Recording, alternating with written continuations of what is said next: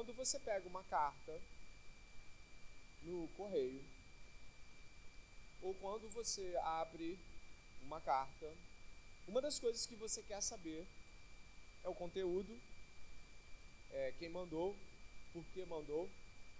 Se nós estivéssemos aqui começando a estudar como estamos, né? São duas semaninhas apenas, semana passada e hoje, e não mencionássemos, né, os propósitos da carta, talvez ia chegar em algum momento você ia descobrir. Mas tal como semana passada iniciamos a jornada geográfica histórica da carta, onde aprendemos sobre a cidade, onde aprendemos sobre os costumes, onde aprendemos coisas que identificavam a igreja de Corinto junto com os seus contemporâneos, que também, é, obviamente, tinham sua cultura e suas preocupações, e aprendemos muito ao compreender isso. Eu gostaria de voltar o meu olhar para o autor da carta, o apóstolo Paulo. O apóstolo Paulo, que se converteu por volta do ano 34 ou 35 do, do primeiro século, em uh, uma perseguição uh, contra os cristãos, o apóstolo Paulo é o autor desta carta. Este apóstolo não está contado entre os doze. Não devemos mencionar ele como o décimo segundo porque Judas saiu. Não, Matias está lá e a Bíblia não desconfirma ele. Portanto, o apóstolo Paulo não é um dos doze. É claro, ele foi chamado para ser apóstolo, como ele mesmo menciona, por Jesus. Ele viu Jesus pessoalmente e o Senhor o chamou. Portanto, o apostolado de Paulo é válido, tanto por ele ter visto de Jesus, aprendido de Jesus, como menciona, e também porque os sinais acompanhavam o apóstolo Paulo, tal como acompanhavam os outros apóstolos. Logo, cremos que a Bíblia nos assegura que o apóstolo Paulo era de fato um apóstolo, não dos doze, mas um, um temporão, né? um, que, um de fora de tempo. O apóstolo Paulo era assim, ele mesmo se auto-intitulava. Né? E eu gostaria que você pudesse entender que esta carta tem um propósito. O apóstolo Paulo passou cerca de um ano e meio na cidade portuária de Corinto. Esta cidade, como o nosso irmão mencionou, era famosa pela sua licenciosidade, pelos seus costumes imorais, mas também pela pelo seu comércio, sua uh, seu alto nível de helenização. Os caras eram bem cultos, eles tinham todo um preparo retórico. E Paulo está nesta cidade cerca de um ano e meio em confronto direto com sinagogas. Você pode anotar e faz, faço questão que depois observe Atos 18, onde você vai ver o desenvolvimento do plantio desta igreja. O apóstolo Paulo está aqui, ao que parece, em uma situação muito desconfortável, meus irmãos. Ele está diante de uma igreja que ele mesmo plantou, uma igreja que, como você já deve ter lido, eu Obviamente, nós vamos encontrar isso na nossa jornada na epístola, lá pelo capítulo 9. Uma igreja que ele fez questão de não de não receber um centavo de ajuda, né, de prebenda pastoral. Uma igreja onde ele estava travando confrontos furiosos com os, os da sinagoga, ao ponto de, de que um dos seus né, homens aqui de, de, de, valor, né, o Sóstenes, que você encontra no verso 1, foi espancado no capítulo 18 de Atos. Camarada ele foi espancado diante de Galho e de todos os outros homens, eh, lideranças, porque ele estava, obviamente, ali pregando o evangelho e como chefe da sinagoga, imagine uma conversão do chefe da sinagoga. Isso aí era um problema enorme. Esse Sóstenes aí, vai anotando para você procurar depois. E o apóstolo Paulo tem o seguinte quadro. Ele não está bem com a igreja no sentido de que a igreja está rejeitando seu apostolado, ou seja, a sua autoridade. Isso é maior do que tudo. Ele está rejeitando seu ensino, que é decorrente da rejeição da autoridade dele, e a igreja está perguntando coisas. Paulo responde estas coisas, mas estas coisas parece que não entram na cabeça da igreja e mais. Essa situação se alarga na segunda epístola. Você já leu a segunda epístola? Quantos já tiveram essa oportunidade? Alguns já, né? A segunda epístola mostra que a situação não só não melhora, como se torna insustentável. Eles estão a ponto de devorá-lo. No capítulo 2 da segunda epístola, Paulo faz uma uma chegada que eles não esperavam e eles ficam meio perturbados ao ponto de, de falarem algumas coisas como a presença pessoal dele é irrisória, mas de longe ele manda umas flechadas. É, a situação está muito complicada. E todo esse clima leva Paulo a escrever decisivamente, firmando aspectos que eles precisam saber sobre si mesmos em Cristo e também rechaçando posturas imorais, falsos ensinos e aspectos com os quais a igreja não está sabendo lidar. Então, nós estamos em um conflito. Você precisa notar isso. A igreja de Corinto e Paulo estão em um conflito. E quando se está em um conflito, uma das coisas que você que estiver no conflito precisa analisar é contra quem você está em conflito. Porque para a igreja de Corinto, o conflito deles era contra quem? Contra Paulo, um ser humano de carne e osso. Que inclusive eu gostaria de deixar claro aqui, eles dão uma zombada de Paulo. Capítulo 14, e a gente vai jogando algumas coisas para você entender. Eles falam que Paulo não é tão espiritual assim. Entendeu? Tem uma frase no capítulo 14 que ele menciona isso, ele fala assim: se é que né, vocês me consideram um homem espiritual, a, assumam então que isto é pelo Espírito. Basicamente, a palavra pneumáticos estão criticando eles, que não é um homem espiritual, não é um homem de Deus. Olha quanta coisa. Camarada está ali numa situação extremamente difícil. Mas dê uma olhada na epístola, você vai começar a ver alguns movimentos que Paulo tem de ter para rechaçar isso. O verso 1, ele vai dizer que ele é chamado pela vontade de Deus, em grego chamado pela vontade divina. Você só encontra isso dessa forma na igreja de Roma. Na Epístola aos Romanos você também encontra apóstolo chamado por Deus, pela vontade de Deus. São duas epístolas onde você encontra essa mesma colocação de palavras. Isso é importante para que eles possam saber quem chamou Paulo. É, em outro lugar, é, que também não, não podemos deixar de ver, ainda no verso 1, ó, Paulo chamado pela vontade de Deus para ser apóstolo de Cristo Jesus e o irmão Sóstenes, é, Paulo vai conduzir a, a, compreensão aqui a algo que você deve perceber. Quando você está lendo um livro bíblico, você tem que ver quais são as chaves desse livro bíblico. Aqui, por exemplo, o verso 2 inicia assim, vê se está na sua Bíblia assim, deve, tomara que esteja, senão estou preocupado com a sua Bíblia. A igreja de Deus que está em Corinto. Sabe o que significa isso? Que essa igreja de Deus que está em Corinto, ela não é a única igreja ela é uma igreja de Deus que está em Corinto. Olha a continuação do versículo, por favor. Aos santificados em Jesus, chamados para serem santos, com, dá uma olhada aí, o que? Com todos os que em todos os lugares invocam, em todos os lugares, você prestou atenção? Em todos os lugares. Paulo está começando a falar algo que você vai encontrar mais de uma vez na epístola ele vai mencionar a, a questão de que e assim se fazem em todas as igrejas dos santos. Ele vai falar isso no capítulo 14. Porque ele está querendo dizer que as coisas que ele ensina para esta igreja não são só para ela, elas são para as igrejas do Senhor. Uma das coisas que uma pessoa ou uma igreja pode achar quando está sendo, ela tem na mente dela que está sendo perseguida, é que tudo é contra ela, é que tudo é porque ela está fazendo a coisa errada. Não sei se você já viu uma pessoa com mania de perseguição ou com mania de vitimismo, ela acha que o que você faz, você faz contra ela. Se você, por exemplo, está pregando alguma coisa aqui no púlpito e a pessoa tem uma ideia de vitimismo, o que, que ela pensa? Está falando de mim. Mas não, isso aqui é o que é dito. Ó, é dito a todas as igrejas. Todas as igrejas devem receber tais como, tal como vocês também receberão. Aqui é só um prólogo. Então você encontra esta condição aí onde Paulo tem um conflito muito forte. Ele vai seguir, e é claro, isso aqui é só um prólogo, mas ele vai seguir desejando aquilo que é aquilo que é de praxe, ele fala a todas as igrejas, verso 3, que a graça e a paz de Cristo, a paz de Deus, perdão, nosso Pai e do Senhor Jesus Cristo estejam com vocês. Graça é um termo grego, é carisma, e expressava um equivalente a shalom para os hebreus.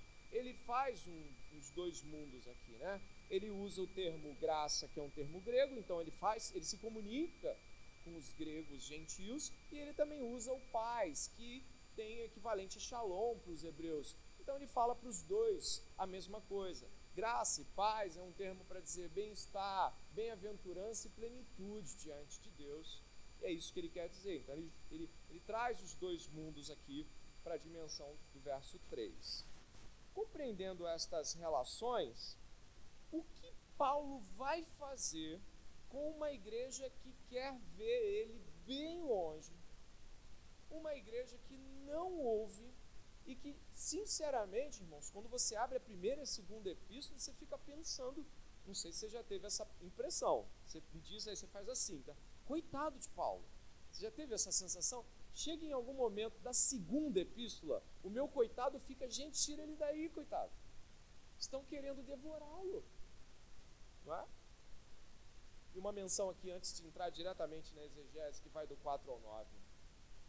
A rejeição a uma autoridade bíblica, ela não somente não é boa, não somente não é aprovada, como traz grandes males porque até a operação do engano pode chegar a uma igreja que rejeita a autoridade verdadeira. Sabe o que, Paulo vai dizer lá na segunda epístola? Que chegaram superapóstolos. Algumas pessoas começaram a chegar na igreja de Corinto e elas começaram a ganhar voz no meio das pessoas. E Paulo zomba deles, fala assim, esses tais superapóstolos.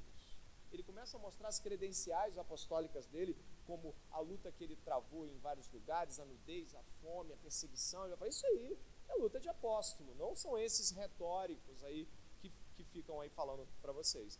Então toma muito cuidado quando você rejeitar a, a, a chamada de Deus por meio da liderança bíblica, porque Satanás também vai querer uma fatia daquilo que você não está percebendo, que é o teu coração, ou ele todo você rejeita a liderança bíblica e o que vem em seguida são falsas lideranças para liderar o seu coração, para surgir como pseudo saídas para a liderança que você rejeitou.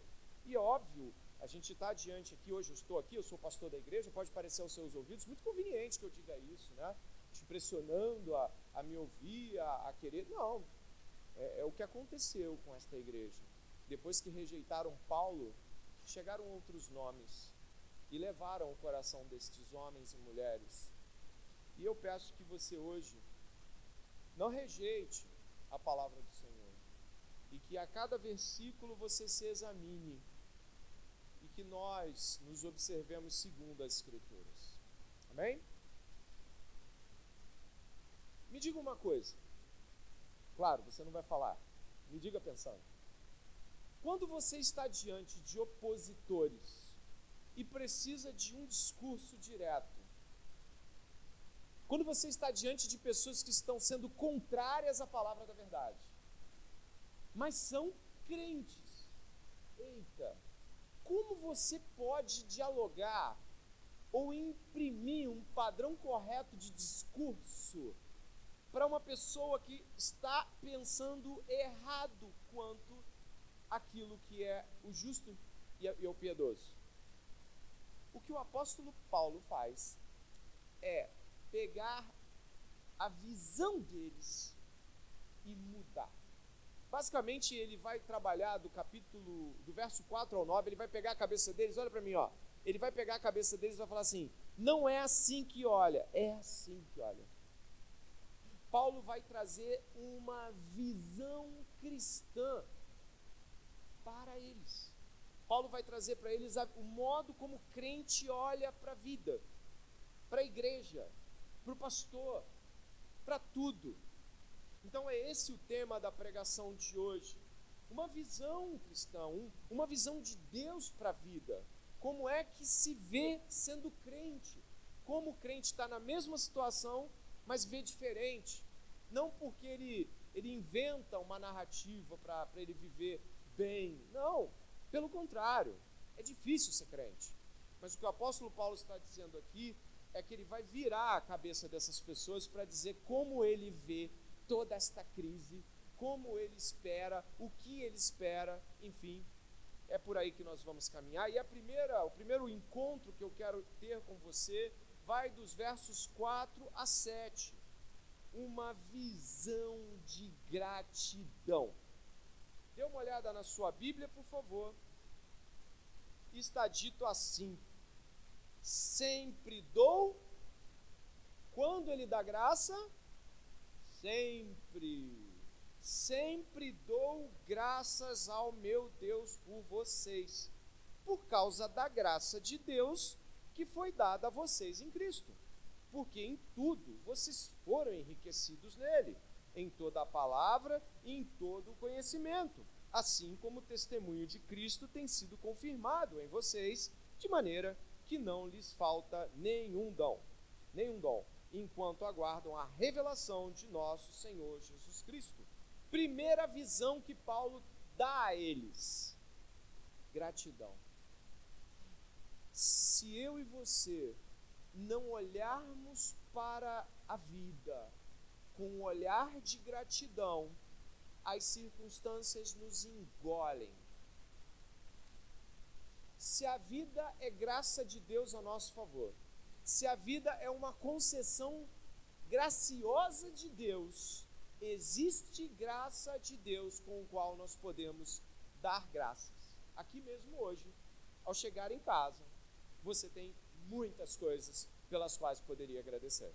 E a primeira coisa que Paulo faz, preste atenção, para lidar com gente insatisfeita, só dizendo para a pessoa, você precisa olhar para a vida com a graça de Deus.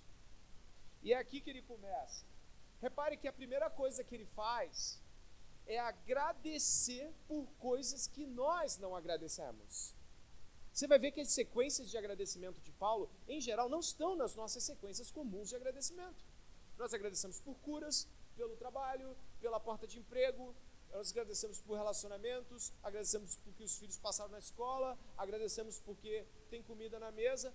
Repare a sequência de agradecimentos de Paulo para mudar a mente de alguém que precisa ver o mundo de outra forma. Ele começa dizendo: Eu dou graças porque Deus foi gracioso com vocês não costumamos agradecer o fato de que Deus nos é favorável.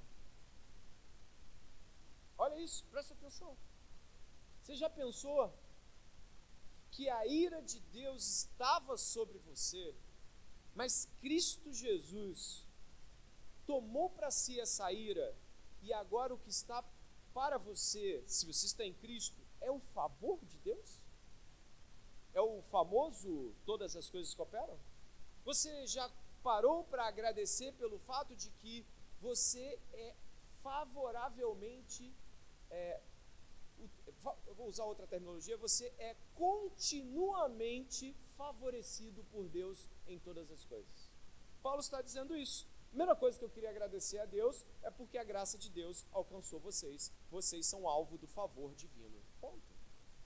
Me diz quantas vezes eu e você oramos por isso? ele faz isso em contraponto ao fato de que os coríntios acham que Paulo não lhes é favorável. Isso é uma apologética, uma defesa. Você acha que eu sou contra você, mas eu dizer o seguinte, ó, se você acha que eu sou contra você, existe alguém que é a favor de você. E que certamente se eu fizer alguma coisa contra você, ele vai a teu favor. Sabe quem? Deus. Acabou. Agindo ele, quem impedirá?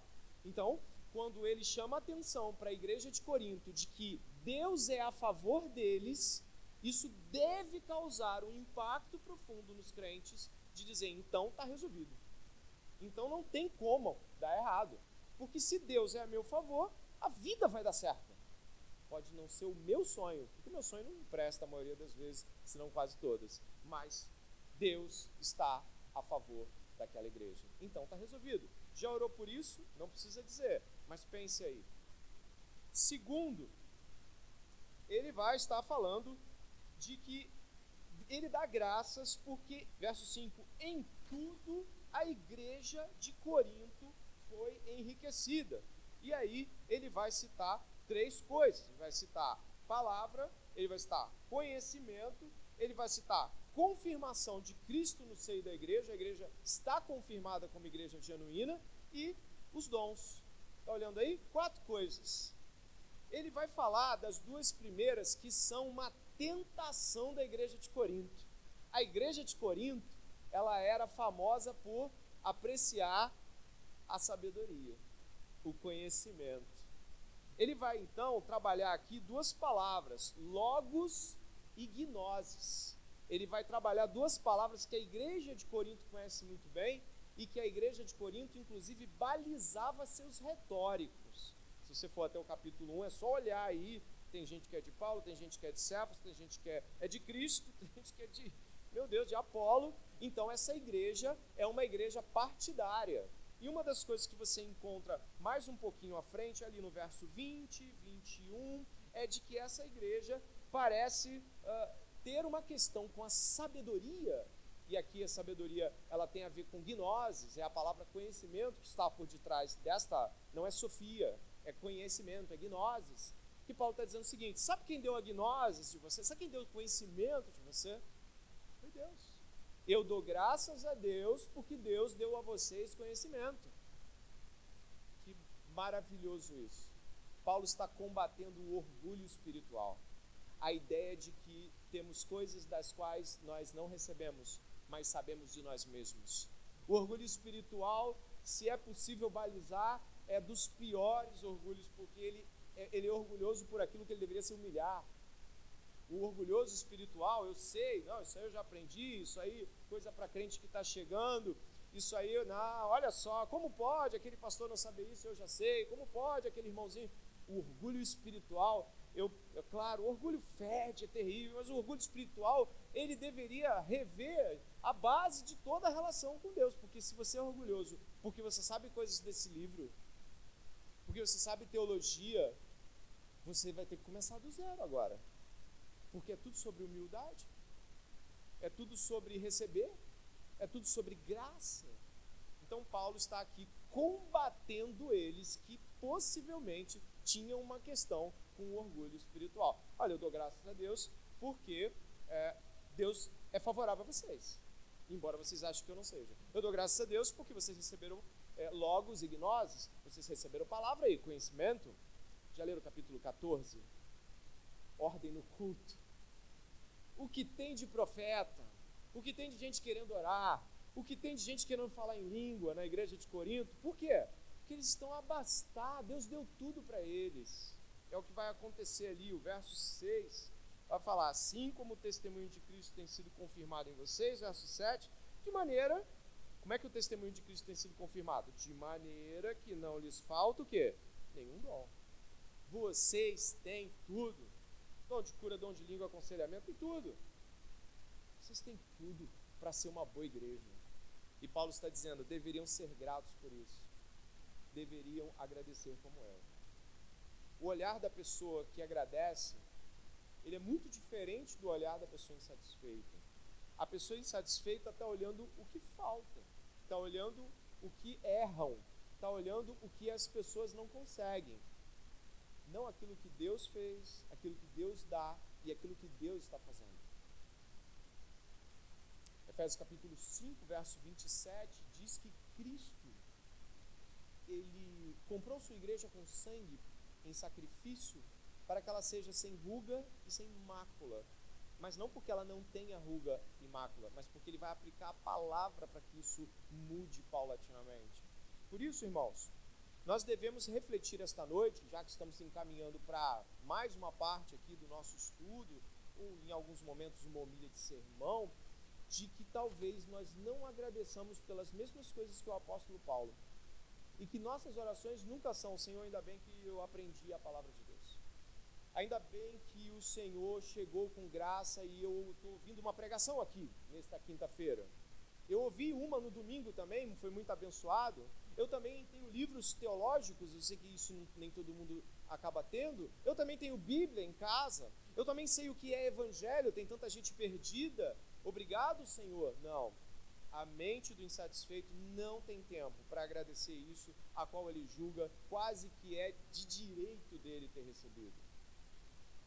E ao que se segue é que nós estamos diante de uma igreja ingrata a Paulo e, como tal, óbvio, pela atual leitura que estamos fazendo, ingrata ao próprio Deus que levou Paulo até lá. É, ainda que seguindo dentro dessa perspectiva, eu amarro esta parte dizendo o seguinte: se não somos capazes de agradecer pela salvação, pela mão favorável de Deus em nossas vidas, por Deus ter nos trazido a este culto, por Deus nos dar Bíblia, conhecimento, pessoas pacientes para nos explicar as coisas, nós temos um problema sério se essas coisas não estão na pauta de agradecimento. Porque queremos além, nós queremos mais. E isso certamente vai nos trazer problemas. Não é ruim você, é, talvez, ter ambições de coisas que você ainda não tem. O problema é quando você já não consegue agradecer aquelas que Deus te deu. Isto se segue para uma segunda dimensão. Paulo, então, quer trazer a eles uma visão de gratidão. E a segunda visão que Paulo quer trazer a eles é uma visão de responsabilidade para com o que se recebe de Deus. Então, do verso 5, aí eu remonto o verso 5 e chego até o verso 7, ali eu excluo 4 agora, diz que eles receberam muitos dons. Preste atenção, o dom não é para você, é para outra pessoa. A capacidade de falar, servir, o modo como a igreja reconhece que você materialmente assiste bem as pessoas, o modo como você está na portaria e todos dizem, poxa, é muito bom quando esse irmão, essa irmã está na portaria, ele serve com alegria, ele serve com prestação de, de louvor a Deus, é muito bom passar por ele ali quando ele está na frente. Por quê? Está usando um dom de receptividade. A Bíblia fala de muitos dons, como de administração, dons de ensino, dons de cura, dons de, de, de aconselhamento, mas sabe qual o, o nosso problema? É que nós achamos que o dom pode ser de fato algo com o qual nós nos verificamos na estatura que temos com os outros, ou então é algo que precisamos ser reconhecidos ou até mesmo elogiados e animados para continuar exercendo. O apóstolo Paulo era um homem de muitos dons, mas ele passava muitos problemas, tais como esse na igreja de Corinto, de nem reconhecerem que ele era uma pessoa que Deus estava enviando para ajudar. Para ilustrar a questão de você receber de Deus dons, capacidades, talentos, e não usá-los para o fim próprio que Deus te ordena, eu gostaria que você marcasse a sua Bíblia onde ela está e voltasse até um evangelho. Eu gostaria que você fosse até Lucas, é bem perto, é um pouquinho para trás. Se você for até Lucas capítulo 12, que é um dos capítulos mais, use o termo de, de modo adequado, Lucas 12 é um dos capítulos mais terríveis da Bíblia. Ele vai estar trazendo um tremendo desafio ao nosso coração.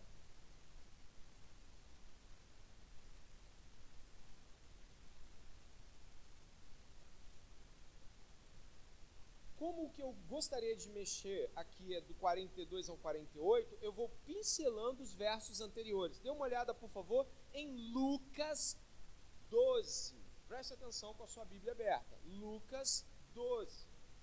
Estamos falando sobre a responsabilidade de agir com os dons que Deus nos deu, com as habilidades que Deus nos deu. ok? E todo mundo recebeu habilidades, dons e características particulares que Deus deu para você para mim e que são é, e devem ser é, devemos agir responsavelmente em relação à igreja. Olha lá, eu vou só mexer com algumas falas. No verso 1 e 2, Jesus adverte de que a relação dos discípulos com os fariseus fosse de muita cautela, porque os fariseus eles tinham uma hipocrisia latente que os impedia muitas vezes de ver o óbvio.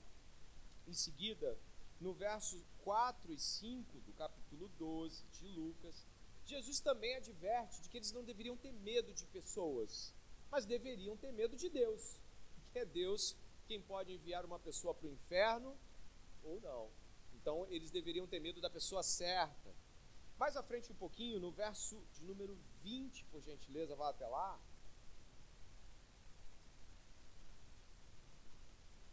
No verso de número 20, você já deve lembrar logo né, do, da, da parábola. Verso de número 20, onde está escrito assim: Mas Deus lhe disse: Louco, esta noite lhe pedirão a sua alma, e o que você tem preparado? Para quem será? É o homem que fez toda uma vida para ter bem-estar. O que, que ele fez? Ele fez o celeiro porque ele tinha uma quantidade de produção. Mas ele falou assim: pô, produzir mais, já sei, vou derrubar esse celeiro, vou fazer outro. A vida dele é de derrubar celeiros e de conquistar celeiros. A vida dele é de acumular para que ele tenha tempo para não fazer nada além de usufruir seus próprios bens. E Jesus fala que ele é louco, porque a qualquer momento ele pode ser retirado desse mundo e o que ele tem não faz nenhum sentido para nada. Então, aquilo que ele tem não serve a ninguém, além do próprio coração dele estar enganado com a face de, de acúmulo desse mundo. Mas eu não quero parar aí. Se você vai no, se você for dar uma olhada no verso 23, né? Jesus também tem uma frase muito forte no verso 23, ó, porque a vida é mais do que Pode completar? Alimento e o corpo mais do que as roupas. Você se lembra sobre esse trecho? Isso fala sobre as ansiedades da vida. Pessoa está super ansiosa, não sabe se vai ter comida para amanhã, não sabe se, se no futuro vai, vai ter emprego. Você já viu? É, são pessoas que profetizam o próprio caos para sua vida. A vida não vai dar certo.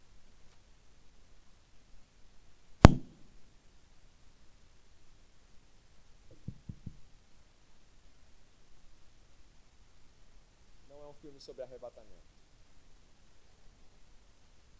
Não é um vídeo que você viu na internet. Dá uma olhada, vê se está todo mundo aí. Não somos dispensacionalistas. Amém? Pessoas que profetizam o próprio caos para suas vidas. Você fala para ela assim: Deus estará lá. Será? é capaz de dizer, não vai estar assim, mas eu não sei como é que eu vou. Eu acabei de falar, você disse que Deus vai estar lá, e você, três palavras à frente, já disse que não vai dar certo.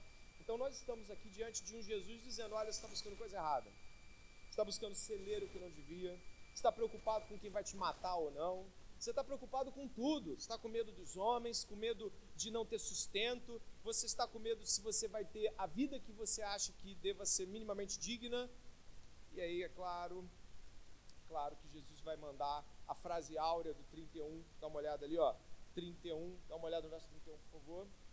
Jesus diz o seguinte: Porque os gentios de todo o mundo é que procuram estas coisas, mas o Pai de vocês sabe que vocês precisam delas. Leia o 31 comigo agora. Busquem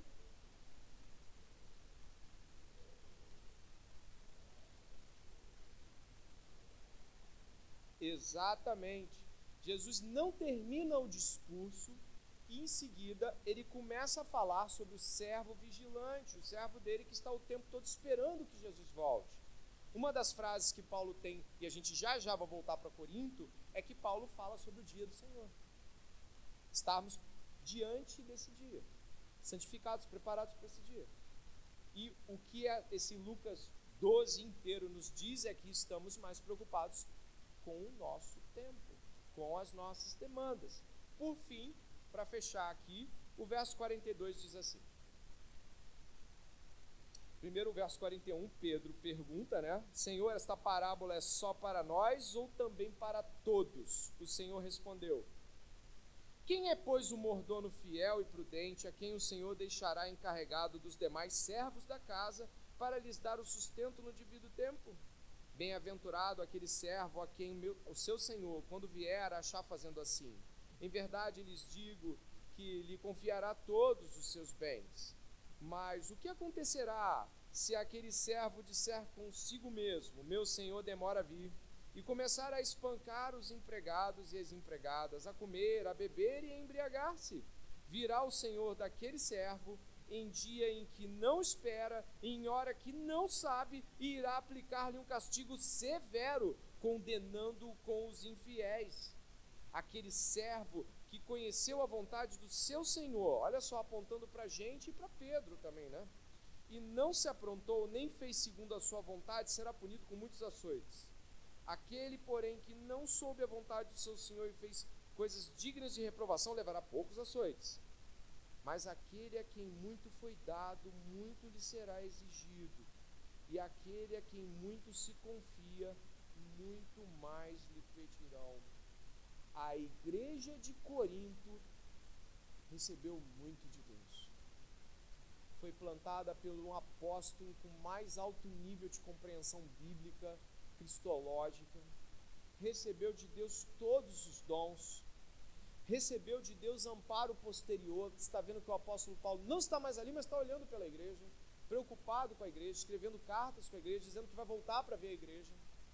Logo, o que eu gostaria que você pudesse levar dentro disso como aplicação pessoal, de que Deus confere-nos coisas, mas nos cobrará estas coisas. De que Deus dá a você hoje, nesta igreja, uma igreja bíblica, saudável, com pessoas que estão se doando em prol do Evangelho, pessoas que confiam em você e pessoas em que você confia. Uma igreja nutrida com o Evangelho todas as semanas. Uma igreja que tem estudado pela graça do Senhor, e aqui eu aplico diretamente à igreja local, grandes nomes, pessoas de teologia, uma igreja que tem muitos seminaristas, uma igreja que tem homens e mulheres dignos e que fazem um grande trabalho. Louvado seja o Senhor. Mas o Senhor nos deu muito, e é justo que Ele nos cobre também. A igreja de Corinto não percebeu que tinha recebido muito de Deus talvez você também não tenha percebido e continue reclamando ou sendo inoperante com seus dons, pegando as coisas que Deus te deu para usar na igreja e guardando ou negligenciando ou mesmo buscando que sejam elogiadas. Orgulho espiritual.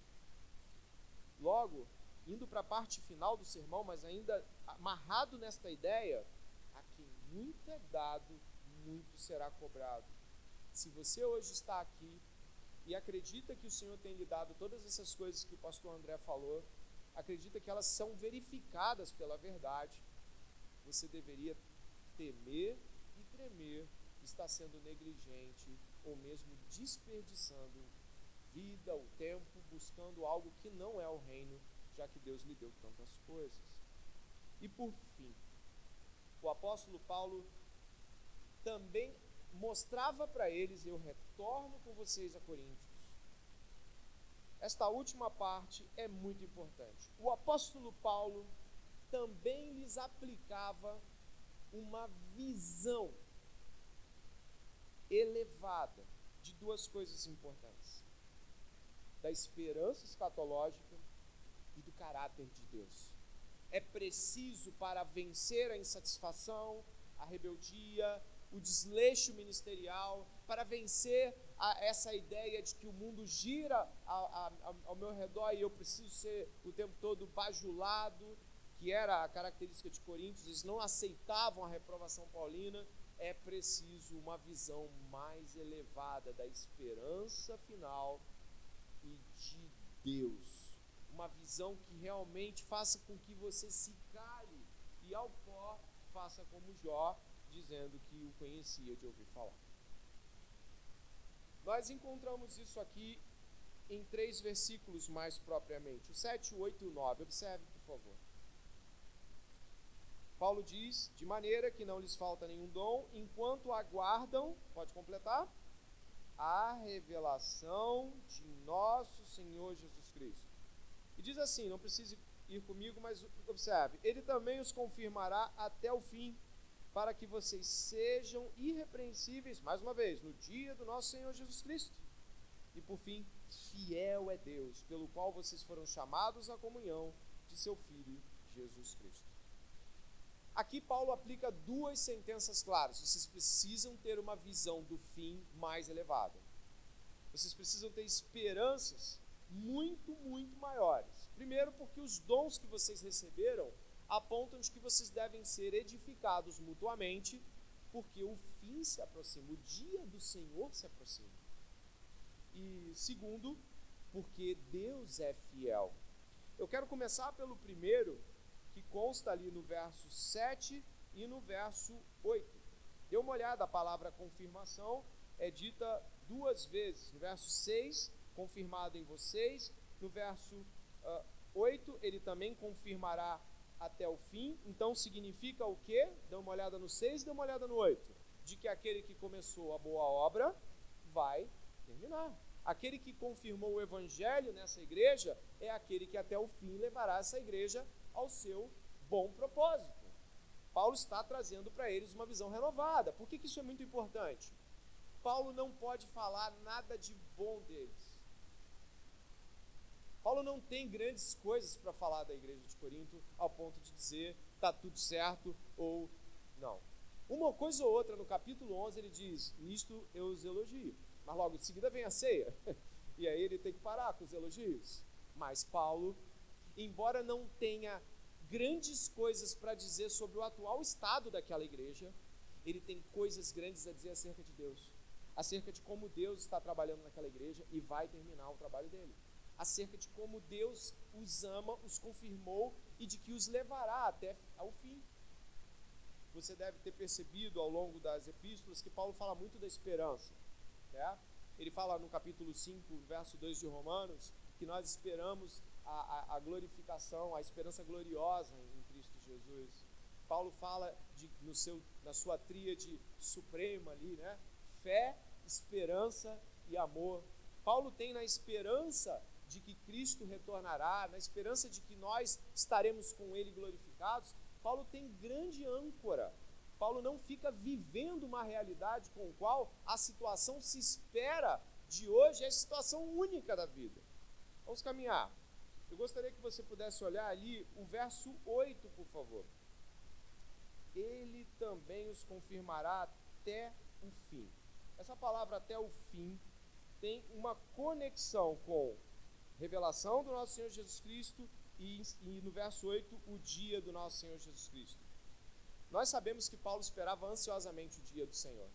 A ideia do dia do Senhor para Paulo, né, que você vê em Amós, Abacuque, Malaquias, tem um dia do Senhor, tem o dia que Jesus morreu e ressuscitou lá, aqueles dois dias que Paulo também considera na cruz o dia do Senhor, o dia da justiça de Deus, mas Paulo também espera por um dia onde ele vai ser glorificado, onde os santos terminarão sua jornada.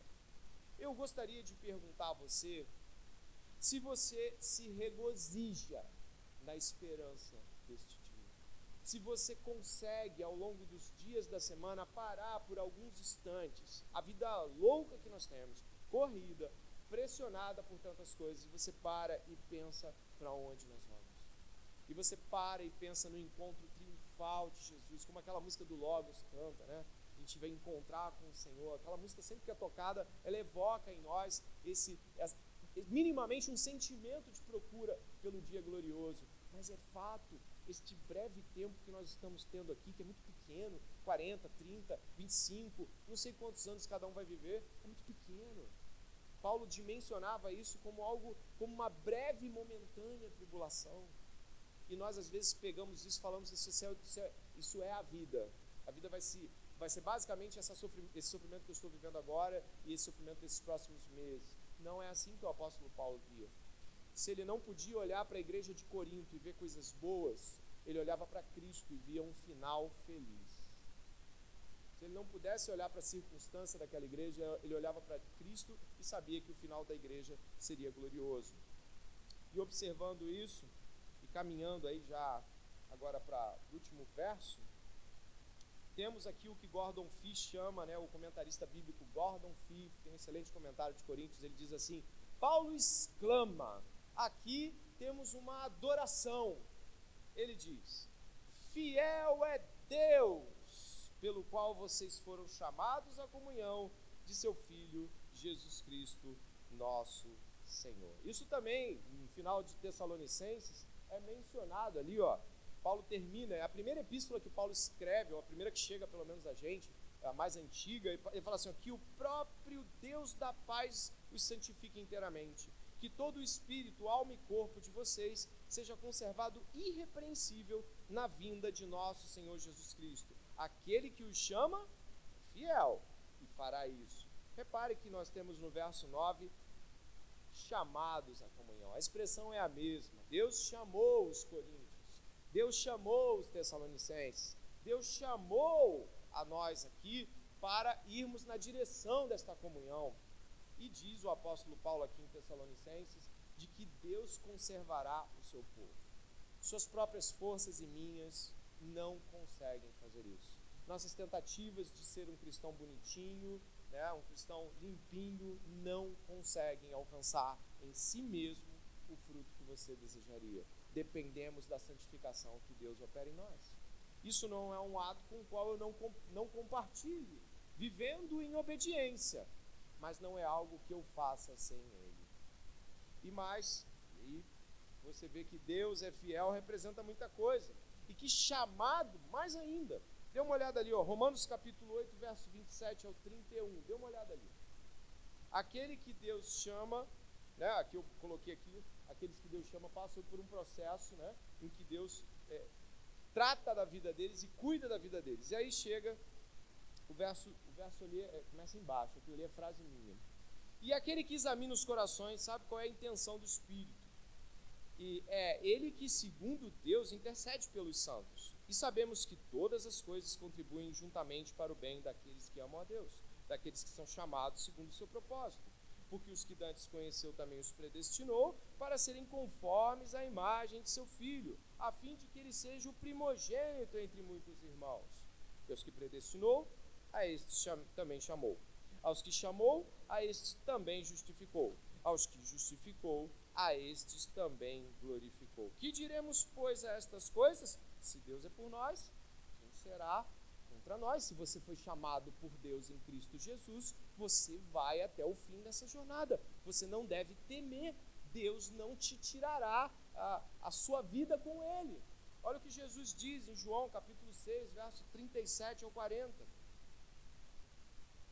tu, todo o que o Pai me dá virá a mim, e o que vem a mim de maneira nenhuma o lançarei fora. Porque eu desci do céu não para fazer a minha vontade, mas a vontade daquele que me enviou. E a vontade do Pai que me enviou é esta: que nenhum de todos aqueles que me deu se perca, mas que eu ressuscite no último dia. Porquanto a vontade daquele que me enviou é esta: que todo aquele que vê o Filho e crê nele tenha a vida eterna, e eu ressuscitarei no último dia. Cristo prometeu isso a nós, e ele é fiel. O livro de Hebreus diz isso, se me falha a memória, no capítulo 10, diz que Deus é fiel e cumpre suas promessas. Nós podemos, esta noite, nos tranquilizar na fidelidade de Deus eu e você podemos entender assim: poxa, mas está tão difícil vencer essas coisas, pastor, está tão insuportável, a vida parece que me fecha e me estrangula. E eu estou aqui como servo de Deus, dizendo a você o que a Bíblia está falando: de que Deus é fiel e que se Ele chamou você para Ele, Ele vai ressuscitá-lo no último dia. Esta jornada está garantida. Você deveria se tranquilizar agora. Você deveria falar: então está tudo bem Tá tudo bem se o emprego não vier, eu vou me esforçar, eu não quero viver nas custas dos outros, eu vou fazer o melhor possível, mas e se não vier o emprego? Final está garantido. E se casar, se não casar, se tiver filho, se não tiver filho, final está garantido. Estamos sempre com os olhos muito fitos aqui embaixo. E não conseguimos ver essas promessas como maiores do que as promessas que as pessoas nos fazem, do que nós fazemos. Eu prometo, que eu vou mudar de vida. Eu prometo, promete nada. Para de prometer coisa essa noite. Para de prometer que vai vencer o seu pecado. Diga, fiel é Deus.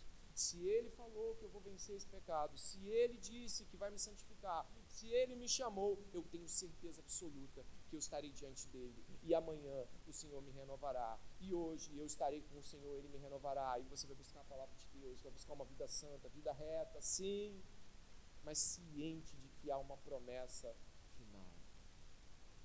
e aquele que chamou é fiel. Portanto, o apóstolo Paulo nos ensina uma visão diferente, uma visão de gratidão, uma visão de responsabilidade com o que Deus nos deu e uma visão onde o fim já está garantido.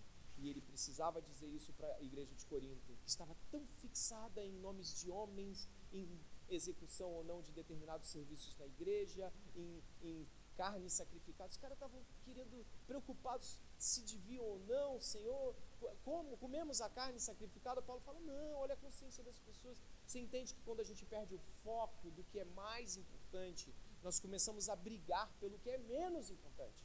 E o que é menos importante toma lugar na igreja. E as pessoas começam a pensar que de fato isso é o fim de tudo. O Senhor é fiel. O Senhor o chama, e se você é nascido de novo, pode se tranquilizar. Se você não tem Jesus, olha, eu tenho certeza que a vida vai de mal a pior. Ela pode até parecer boa no momento, mas o fim de todas as coisas vai ser terrível. Mas se você tem Cristo, pode ter certeza, embora a vida esteja difícil, ela vai encontrar o seu destino em Deus. Ore comigo, por favor, e agradeça a Deus pelo que eu fiz.